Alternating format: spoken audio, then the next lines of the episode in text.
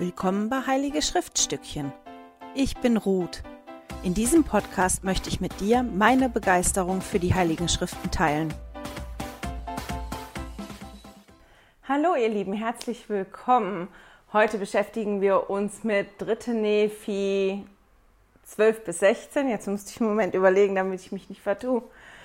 Und die paar Kapitel sind wieder voll mit ganz, ganz vielen tollen, unterschiedlichen Dingen, die Jesus die Nephiten und die Lamaniten da lehrt. Wir können so viel da rausnehmen, deswegen habe ich auf meiner Tafel auch einfach nur ganz viel Tolles geschrieben. Ich weiß gar nicht, ob ich das ändere die nächsten Wochen, weil das wird die nächsten Wochen noch so weitergehen. Und in den paar Kapiteln sind so viele Aspekte, mit denen man sich beschäftigen kann. Wenn ihr das lest, wenn ihr das noch nicht gelesen habt, einfach ein paar Ideen ihr könntet euch auseinandersetzen mehr mit den Seligpreisungen und die auch vergleichen mit denen im, im Neuen Testament. Wie sagt Jesus das hier? Wie sagt er das im Neuen Testament? Ähm, man können, könnte sich auseinandersetzen damit. Jesus sagt ja ein paar Mal, wir sollen dieses und jenes sein. Oder man kann sich damit auseinandersetzen, wie genau meint er das denn mit den anderen oder die Schafe? Oder man könnte sich angucken, was Jesus über das Gebet sagt. Auch hier sagt er ja das Vaterunser. Ich zeige mal eben kurz was in die Kamera. Als wir uns ähm, mit dem Neuen Testament beschäftigt haben letztes Jahr, habe ich mich mal mit dem Vaterunser auseinandergesetzt. Und zwar in der Variante aus Matthäus, aus Lukas und aus Dritter Nephi und habe mir das genau angeguckt ist eine ganz spannende Sache. Wenn ich die Vorlage noch finde, werde ich die auf jeden Fall mit in den Newsletter packen. Ich hoffe, ich finde die, weil ich habe keine Zeit, die nochmal neu zu machen.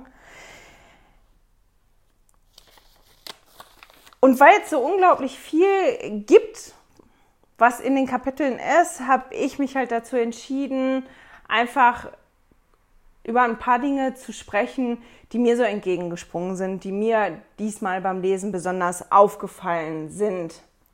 Das erste, was mir aufgefallen ist, einfach im Vergleich dazu, dass ich letztes Jahr, als wir das Neue Testament gemacht haben, Lehrerin war in der Sonntagsschulklasse und mich da ja auch schon ein bisschen intensiver mit auseinandergesetzt habe, ist, dass hier im dritten Nephi deutlicher zu erkennen ist, zu wem Jesus jetzt spricht ob er zu den zwölf Aposteln spricht oder ob er zu der Menge spricht, weil da öfter steht. Ne? Und er wandte sich wieder der Menge zu oder er wandte sich ihnen zu und so ist das klarer.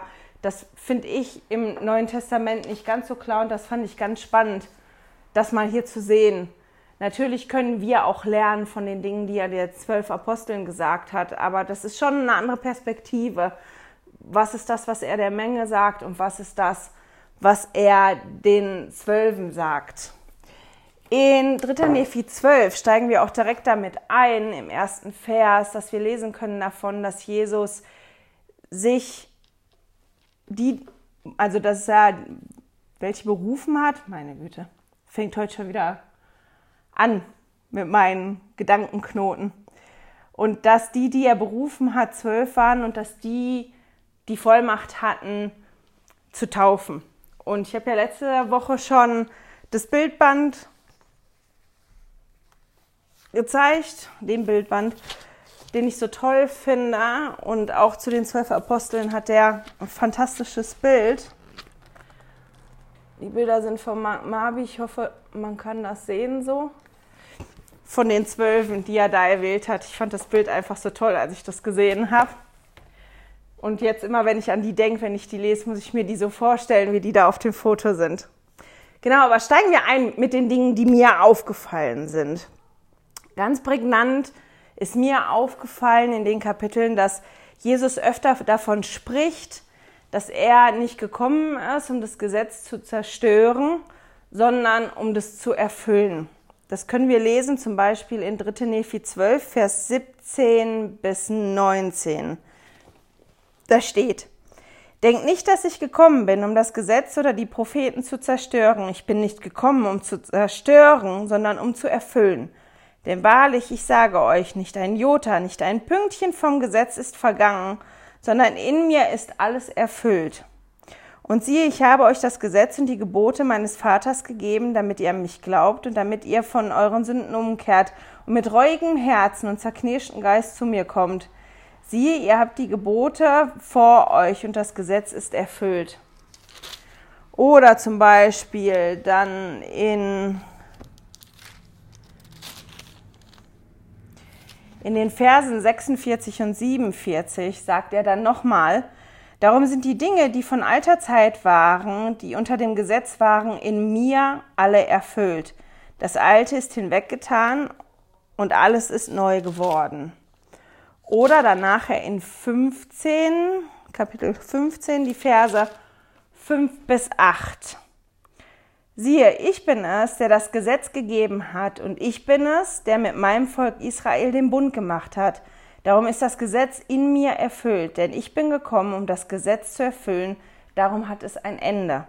Sieh, ich zerstöre nicht die Propheten, denn alle, die in mir noch nicht erfüllt sind, wahrlich, ich sage euch, werden alle erfüllt. Und weil ich euch gesagt habe, das Alte sei vergangen, zerstöre ich nicht das, was in Bezug auf Zukünftiges gesprochen worden ist.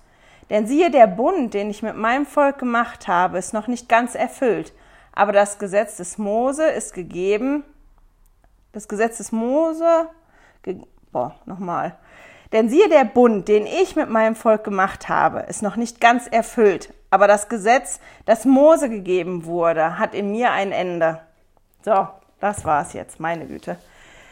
Ähm, also der sagt hier ja mehrmals, das ist in mir erfüllt worden. Und ich komme nicht um zu zerstören, sondern um zu erfüllen. Wie meint er das? Das Gesetz des Mose hat unter anderem zwei Aspekte gehabt. Den moralischen, das moralische, also den moralischen Aspekt und auch den rituellen Aspekt. Das Moralische war so Sachen wie die zehn Gebote. Du sollst nicht töten, du sollst nicht Ehebruch begehen. Und rituell war das, dass ja ganz klar formuliert wurde, wann sollst du was opfern? Wie sollst du was tun? Das ist ganz, ganz klar. Und wenn ihr groß werden würdet oder wenn ihr das erlebt hättet, dass ihr Gesetze habt, die ganz, ganz klar sind und wo ganz, ganz klar formuliert ist, das darfst du und das darfst du nicht, das darfst du, aber das darfst du nicht. Und auf einmal kommt einer und sagt, dieses Gesetz ist erfüllt und es verändert sich jetzt. Das ist nicht so einfach. Und das sehen wir auch hier. Deswegen sagt Jesus das, glaube ich, auch so oft und so vehement da. In mir ist es jetzt erfüllt. Wie meint er das noch, also moralisch? Inwiefern ist denn das Gesetz des Mose moralisch erfüllt? Der geht ja nicht hin auf einmal und sagt, du darfst jetzt Ehe brechen, sondern das, was Jesus macht bei dem moralischen Aspekt, ist, das Wie noch zu erweitern der erweitert die Gebote, wie du sollst nicht töten und du sollst nicht Ehe brechen, zum Beispiel, einfach, das sind nur Beispiele, um die Dinge, die dahin führen. Du sollst dich gar nicht streiten mit deinem, du sollst dich vertragen. Du sollst eine Frau gar nicht lüstern angucken. Das sind die Dinge, die führen können im Extremfall. Ich meine, Morden werden ja nicht so viele tun, Ehebruch braucht ja auch eine Weile.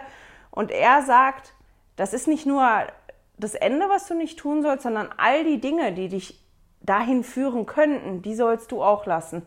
Das heißt, dieses Gesetz wird quasi erweitert, dass all die Dinge, die dahin führen könnten, auch jetzt dazu gehört. Und deshalb wird das Gesetz auch manchmal als das höhere Gesetz bezeichnet, weil das halt mehr umfasst und all die Dinge umfassen, weil unser Denken und unser Herzenswunsch, das, was wir wirklich wollen, das, was wir ja begehren, das sind ja unsere Herzenswünsche, das ist unser Denken. Und das kann uns schon verändern. Das, was wir uns wünschen und das, was wir denken, das, was wir haben wollen, das beeinflusst ja unser Handeln. Und deswegen sagt ja Jesus hier nicht nur, du sollst das am Ende nicht tun, du sollst nicht stehlen, du sollst nicht morden, du sollst nicht Ehebruch begehen und so weiter, sondern all die Dinge, die schon dahin führen. Im rituellen Aspekt war ja im Gesetz des Mose festgelegt ganz genau, wie welche Opfer gemacht werden sollen. Sagt man gemacht werden? Geopfert, wie die Opfer ablaufen sollten. Also es war genau festgelegt, was man wann, wie, wo opfern sollte. Und diese Opfer gab es als Hilfe für die Menschen, als Sinnbild für das Sühnopfer. Damit die sehen konnten, da, da wird ein Lebewesen geopfert, das hat einen Grund, warum das geopfert wird. Und es sollte den Menschen helfen, leichter Ausschau zu halten nach dem Sühnopfer. Nachdem Jesus ja aber für uns gestorben ist und das Sühnopfer passiert ist und erledigt war in dem Sinne, ist auch eine komische Formulierung in dem Zusammenhang, aber nachdem das Sühnopfer getan worden war, vollzogen worden ist, ich weiß gar nicht, wie formuliert man das am besten, das ist ja egal, brauchte man das ja nicht mehr, dass man danach Ausschau hält. Das ist ja passiert, also ist es überflüssig. Und deswegen hat Jesus ja auch da formuliert, ich nehme die Opfer von euch nicht mehr an, das haben wir in elf, glaube ich, gelesen, letzte Woche schon, sondern das, was ich von euch jetzt haben möchte, ist ein reuiges Herz und einen zerknirschten Geist. Wir brauchen ja nichts mehr, also wir brauchen ja kein Sinnbild mehr dafür, um Ausschau zu halten nach dem Sühnopfer. Das, was wir brauchen jetzt, nachdem das Sühnopfer ja vollzogen worden ist, nachdem das passiert worden ist, brauchen wir etwas, um daran erinnert zu werden. Und das ist der Grund, warum Jesus uns das Abendmahl gegeben hat. Da werden wir noch von lesen, wie er das Abendmahl auch hier einführt, weil das Abendmahl uns hilft, uns immer wieder daran zu erinnern.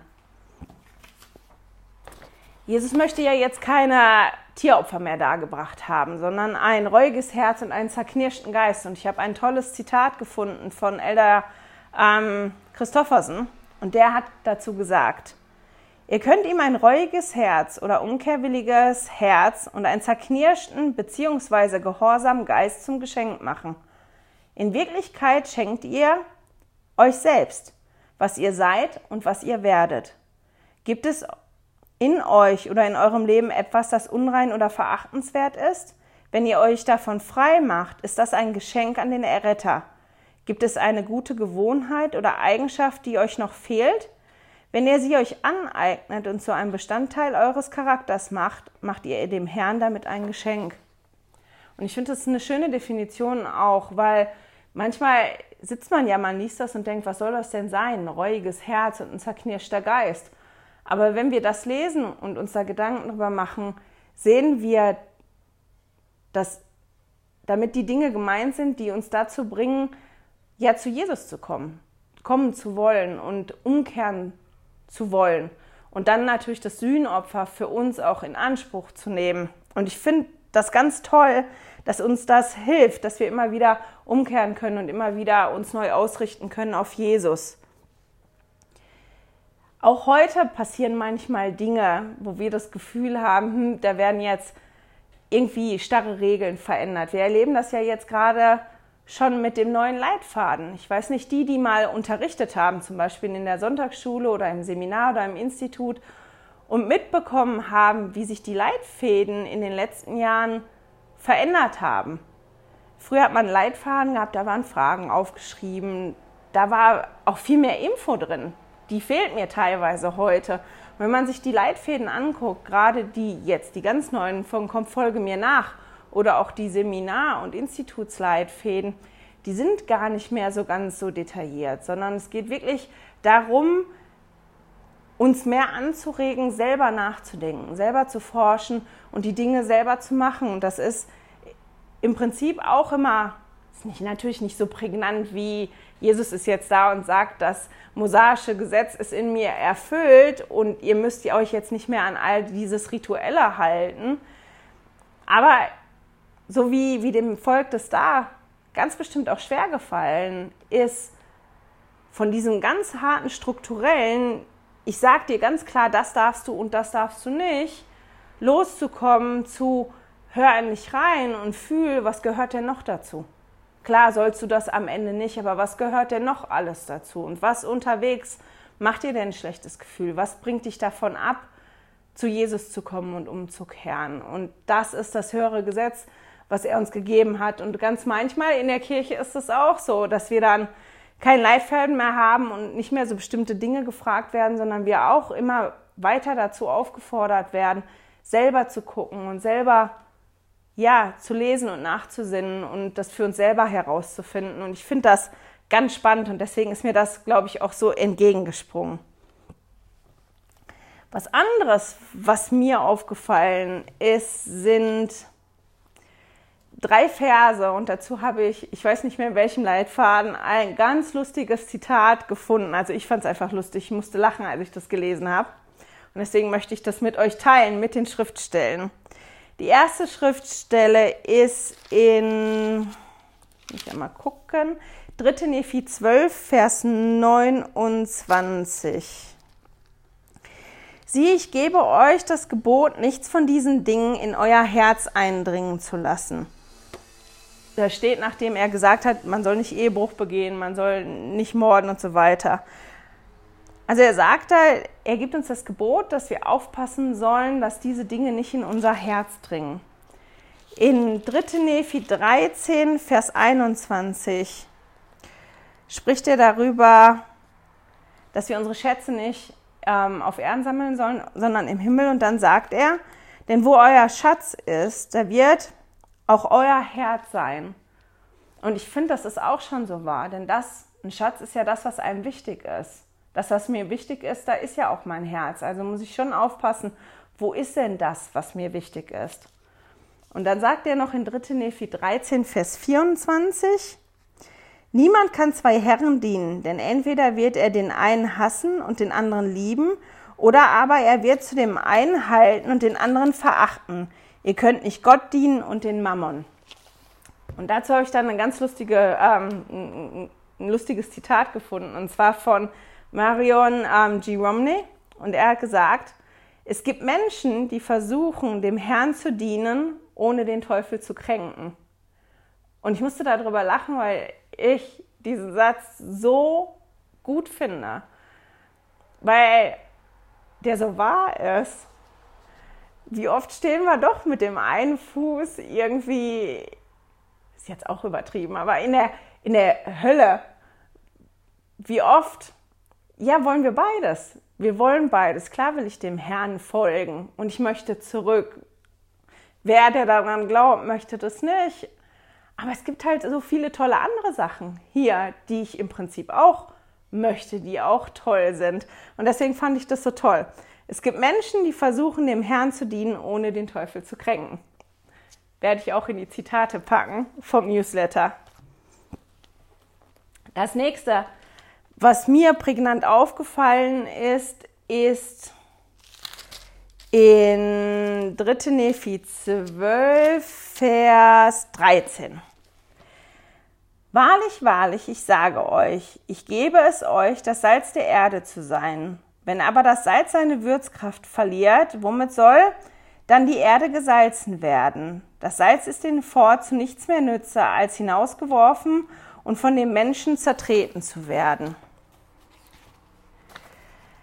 Von dem Salz lesen wir auch in Matthäus 5, Vers 13 und wir lesen davon sogar nochmal in Lehre und Bündnisse 101, mal eben schnell aufschlagen. Lehre und Bündnis 101, Vers 39, da steht nämlich dann zu dem Salz. Wenn Menschen zu meinem immerwährenden Evangelium berufen werden und sich durch einen immerwährenden Bund binden, so sind sie als das Salz der Erde zu betrachten und die Würzkraft der Menschen. Manchmal werden ja so Bilder benutzt in Schriftstellen und wir können nicht wirklich was damit anfangen. Klar, wir wissen, Salz ist zum Würzen da, jeder benutzt Salz, aber wir leben ja eigentlich in einer Zeit, wo wir probieren, das Salz zu reduzieren, weil wir so viele Produkte haben, wo zu viel davon drin ist. Salz hatte aber früher eine andere Bedeutung. Salz war nicht selten in den meisten Landesebenen. Also in Israel war es nicht sehr selten, da gab es Salzminen und ich habe extra nachgeschlagen. Natürlich weiß ich nicht, wo genau das Volk da zu der Zeit gewesen ist. Da gibt es verschiedene Aussagen drüber. Aber man weiß, dass schon die Mayas auch wirklich Salzminen hatten und dass es verschiedene Salzminen in Mittel- und in Südamerika und auch in Nordamerika gab. und dass Salz auch transportiert worden ist und Salz da auch keine Mangelware war. Also es war was, was die wirklich hatten und was früher nicht nur zum Würzen benutzt worden ist, sondern auch zum Haltbarmachen. Das kann man auch heute noch machen, wird teilweise gemacht mit verschiedenen Prozessen. Ist ganz spannend. Aber früher halt noch viel intensiver, weil man da ja noch keinen Kühlschrank und keine Konservendosen hatte. Das Salz spielte in Israel in den Tempeln eine große Rolle. Viele von den Opfern sind gesalzen worden. Die haben dann, wenn die gesalzen worden sind und verbrannt oder da lagen auf dem Altar, den Geruch verändert. Salz wurde sogar auf dem Boden ausgestreut, um das Blut aufzufangen, damit er nicht ausgerutscht wurde. Inwieweit das benutzt worden ist in den Tempeln hier, weiß ich nicht. Da habe ich auf die Schnelle nichts zu rausfinden können, weil die Quellen zum Buch Mormon natürlich wirklich kirchenbezogen sind, das meistens auf Englisch ist und man da noch intensiver suchen muss, als wenn man jetzt nach Dingen in der Bibel sucht. Ich weiß es nicht, aber das ist einfach, damit ihr mal ein Gefühl habt dafür, welche Rolle das Salz gespielt hat. Das war sogar so wichtig damals in Israel, dass die römischen Soldaten ihren Lohn ausbezahlt bekommen haben in Salz und das Salz halt ausgetauscht werden konnte. Das englische Wort für Lohn, Salary, kommt halt auch daher. Es ist einfach dieses ganz spannende, inwieweit Salz ein, noch eine andere Rolle gespielt hat als heute. Heute ist es auch allgegenwärtig, das ist überall drin, aber wir brauchen es nicht mehr zum Konservieren und wir probieren eher das zu reduzieren, als das zu, zu bekommen, weil wir ja noch ganz viele andere Dinge haben, womit wir würzen können als Salz. Das, was aber ganz spannend ist, wenn man sich mit Salz per se beschäftigt, Salz verliert nur seine Würzkraft, wenn man, also die Würzkraft, den Geschmack, wenn man das irgendwie verlängert. Sei es, dass man was beimischt, um das wirklich zu verlängern, dass man wie Meersalz hat, oder ja, dass man da irgendwas reinmacht, damit das Salz dann anders schmeckt. Warum ist das wichtig? Weil, weil Jesus ja hier schreibt, ich muss nur mal zurückgehen, damit ich das nicht falsch habe, in 3. Nephi 12, Vers 13, ne? Ich gebe euch das Salz der Erde zu sein. Wenn aber das Salz seine Würzkraft verliert, womit soll dann die Erde gesalzen werden?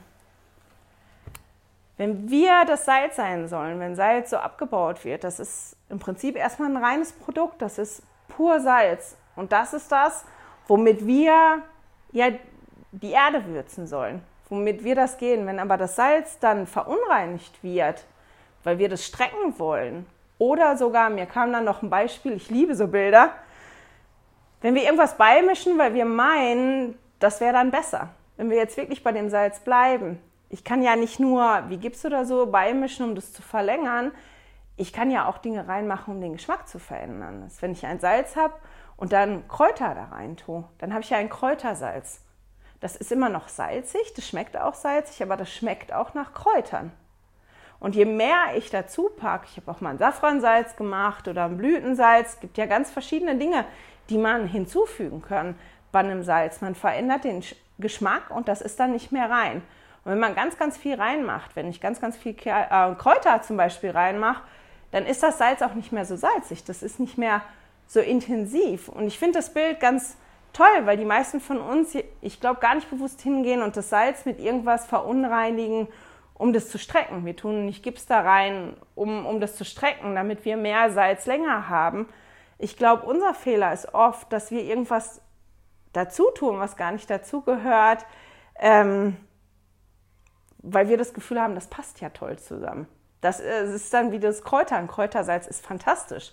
Das ist ganz lecker, aber das ist halt kein reines Salz mehr, weil ich ja irgendwas dazu getan habe. Und wenn ich immer mehr und mehr dazu misch bei mir, weil ich das toll finde und mir nicht auffällt, weil ich so begeistert bin von diesem neuen, tollen Geschmack, dass das gar nicht mehr das Reine ist und dass ich mich davon wegbewege, ja, dann verliere ich meine Würzkraft. Und wenn ich meine Würzkraft verliere, dann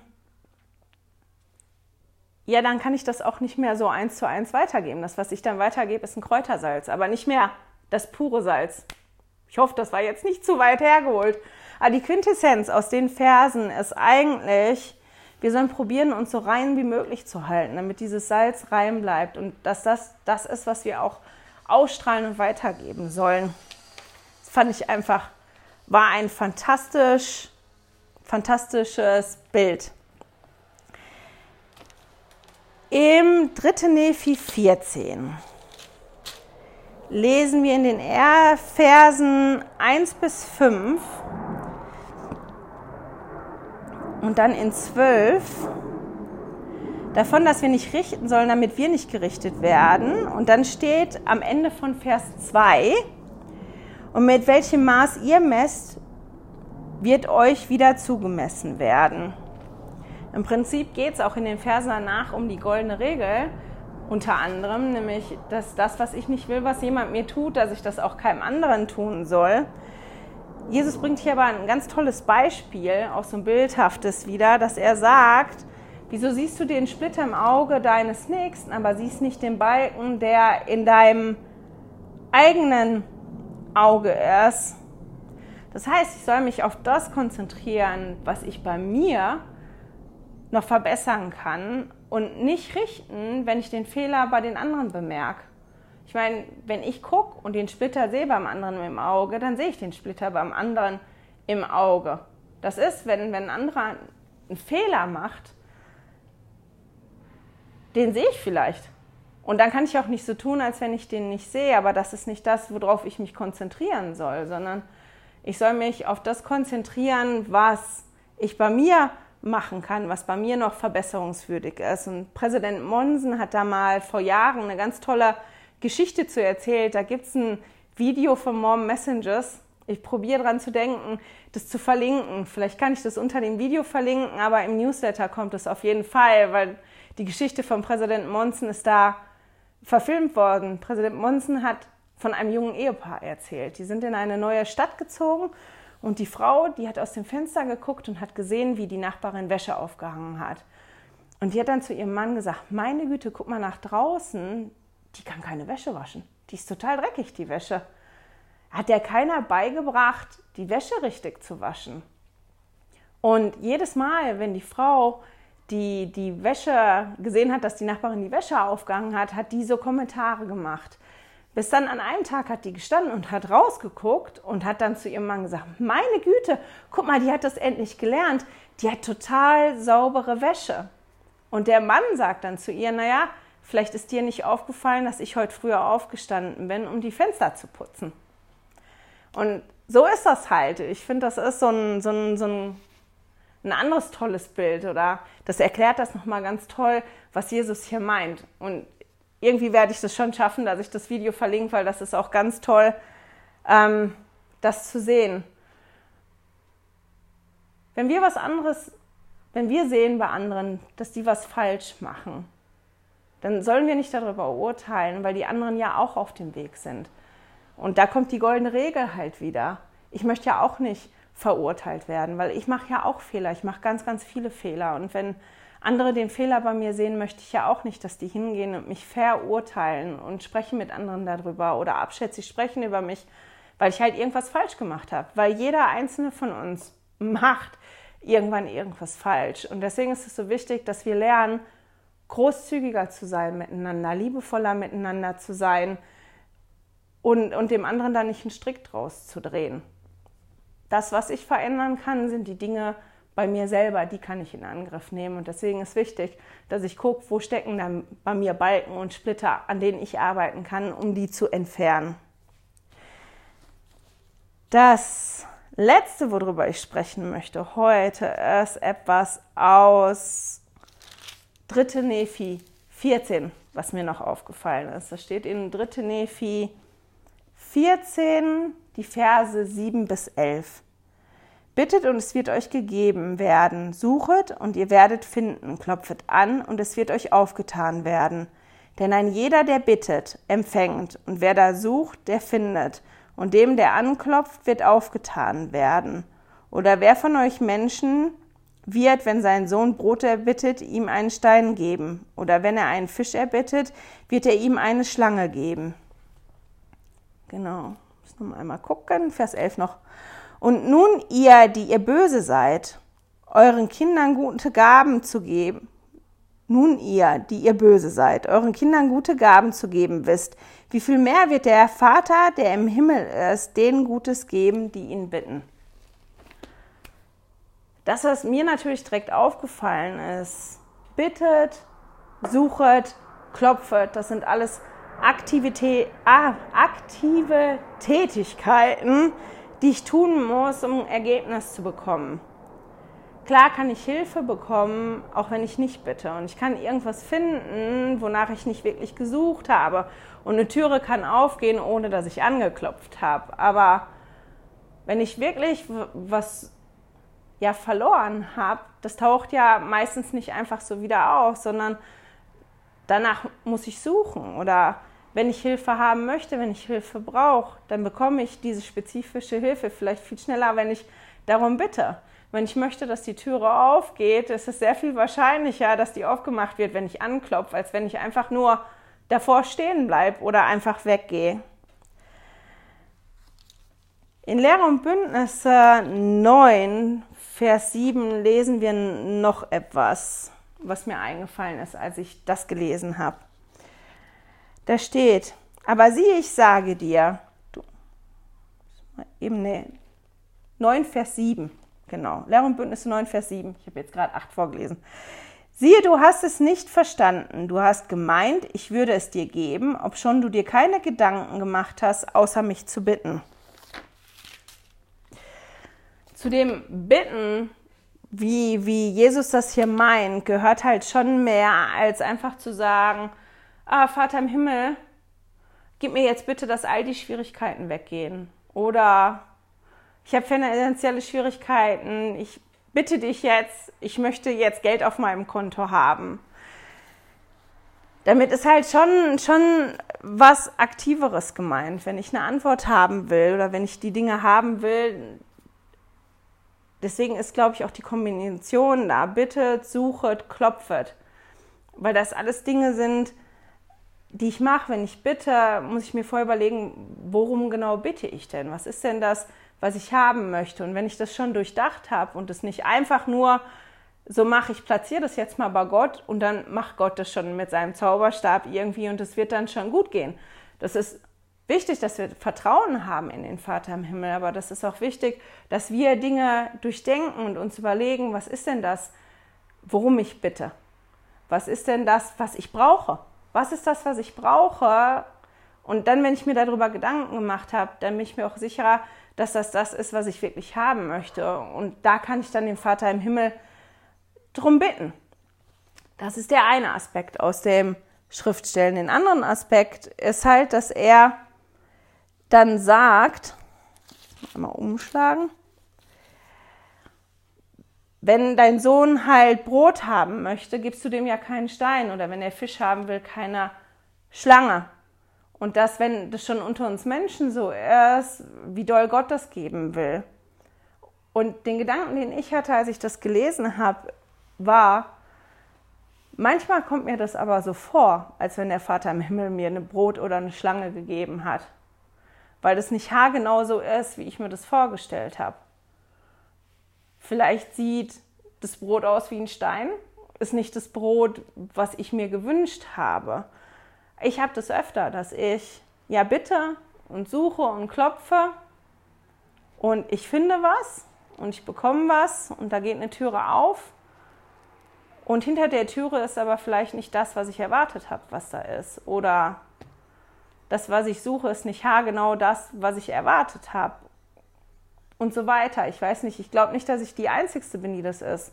Und dann kommt mir das manchmal schon so vor, als wenn der Vater im Himmel mir statt Brot einen Stein gibt oder sogar statt einem Fisch eine Schlange gibt und ich dann enttäuscht bin oder auch wütend bin.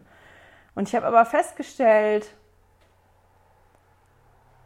dass ich wirklich noch nie irgendwas Falsches vom Vater im Himmel bekommen habe. Das ist oft nicht haargenau so, wie ich mir das vorgestellt habe.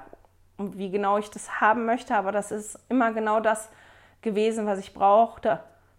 Und dass ich ganz oft erst später erkannt habe, dass das kein Stein ist, sondern tatsächlich ein Brot ist und dass das keine Schlange ist, sondern dass das wirklich ein Fisch ist, dass ich das nur nicht richtig erkennen und sehen konnte, dass der Vater im Himmel mir die Dinge so gibt. Abschließen möchte ich heute mit einer Schriftstelle im 3. Nephi 15. Und zwar den Vers 9. Dort steht, siehe, ich bin das Gesetz und das Licht. Blickt auf mich und tat bis ans Ende aus, und ihr werdet leben. Denn dem, der bis ans Ende aussaat, werde ich ewiges Leben geben. Und ich finde das so schön, dass er uns immer daran erinnert. Er ist mein Licht. Ich meine, wenn wir an Licht denken, können uns ganz viele Sachen einfallen, aber ich habe, als ich den Vers gelesen habe, halt an einen Leuchtturm zum Beispiel gedacht.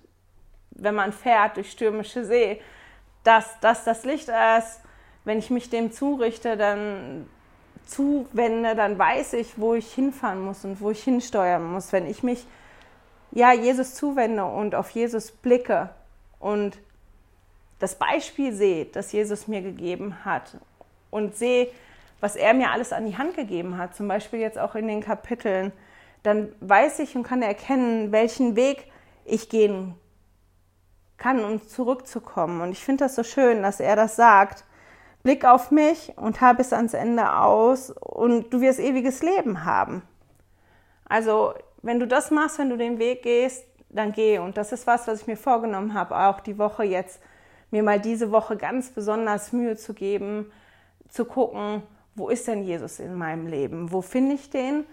Und wie kann ich das besser integrieren in mein ganz alltägliches Leben, intensiver auf Jesus zu blicken, um meinen Weg besser zu erkennen? Vielleicht ist das was, was ihr auch ausprobieren wollt diese Woche. Ich hoffe, ihr habt eine wunderschöne Woche. Ihr könnt die Sonne genießen. Bei uns ist noch wirklich schönes Wetter angesagt die Woche. Ich werde das genießen. Ich hoffe, ihr auch. Wir sehen und hören uns nächste Woche wieder. Schön, dass du heute dabei warst. Danke fürs Zuhören. Diese Audioaufnahme wurde aus einem Video auf meinem YouTube-Kanal entnommen. Du findest dieses Video unter Heilige Schriftstückchen auf YouTube. Melde dich für mein Newsletter auf heiligeschriftstückchen.ch an und erhalte meinen Studierzettel zu jeder Episode. Immer noch nicht genug? Dann folge mir auf Instagram unter Heilige Schriftstückchen. Hier mit UE statt mit Ü.